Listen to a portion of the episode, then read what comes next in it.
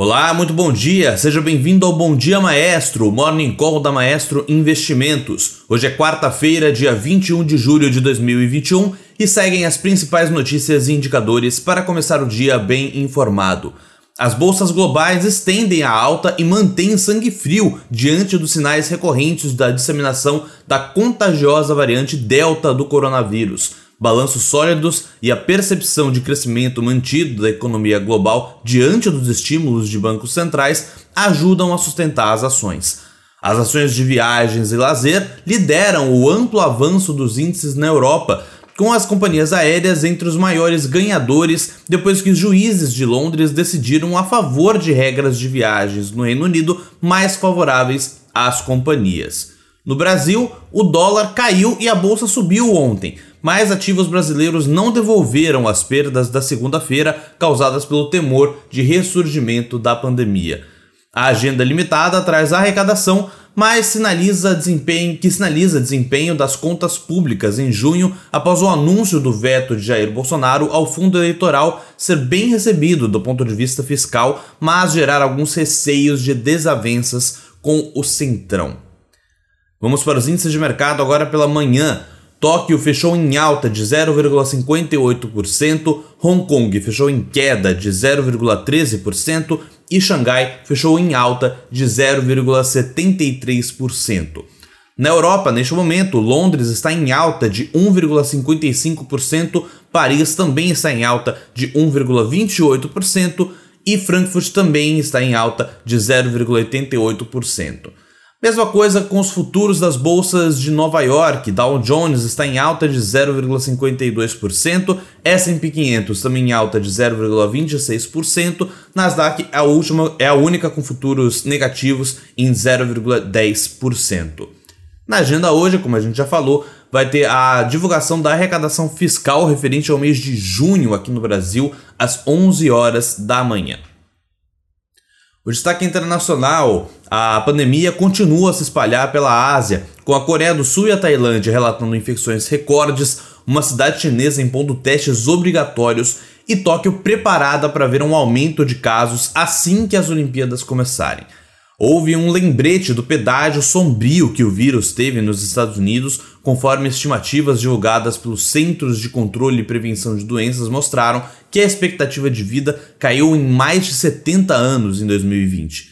Há também preocupações crescentes de que a, capacidade americana de identificar e rastrear novas cepas do vírus não será capaz de acompanhar todas as novas mutações da Covid-19. A Netflix também reportou seus resultados e concluiu que os clientes estão assistindo menos TV do que há um ano, relatando seu pior crescimento de assinantes no primeiro semestre desde 2013. A empresa sofreu uma desaceleração depois que a pandemia fez o seu número de membros disparar em 2020.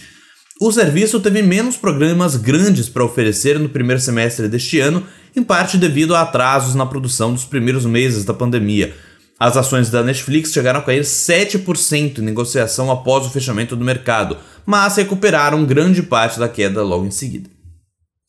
No destaque local, o Brasil deve ter arrecadado 139 bilhões e 800 milhões de reais em impostos em junho, segundo a mediana das estimativas de economistas em pesquisa da Bloomberg, após 142 bilhões e 100 milhões de reais no mês anterior, e 86 bilhões e 300 milhões de reais em junho de 2020.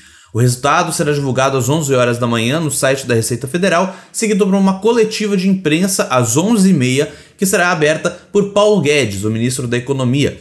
Segundo ele, a arrecadação já veio 100 bilhões de reais acima do esperado para o primeiro semestre, e o número pode chegar a 200 bilhões até o final do ano.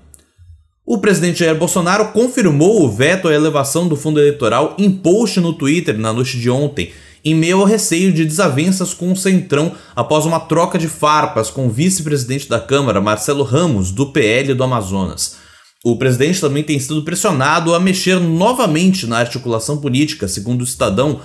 Aliados do governo avaliam que Bolsonaro precisa contemplar o Senado, principalmente agora quando está acuado pela CPI da pandemia. Segundo a reportagem, um dos nomes cogitados para substituir Luiz Ramos na Casa Civil seria o do senador Ciro Nogueira, do PP do Piauí.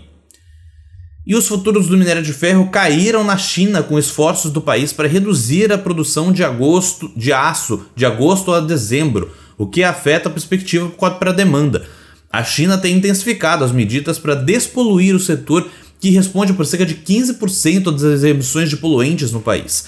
Apesar dos repetidos pedidos de autoridades para limitar a produção de aço, o ritmo das usinas chinesas ainda aponta um volume recorde. Os estoques de minério de ferro nos portos podem aumentar no segundo semestre com a menor demanda das siderúrgicas devido às restrições de produção e maior oferta de minas no exterior. O país também monitora os preços das commodities em uma tentativa de frear os crescentes custos das matérias-primas para manter a inflação sob controle.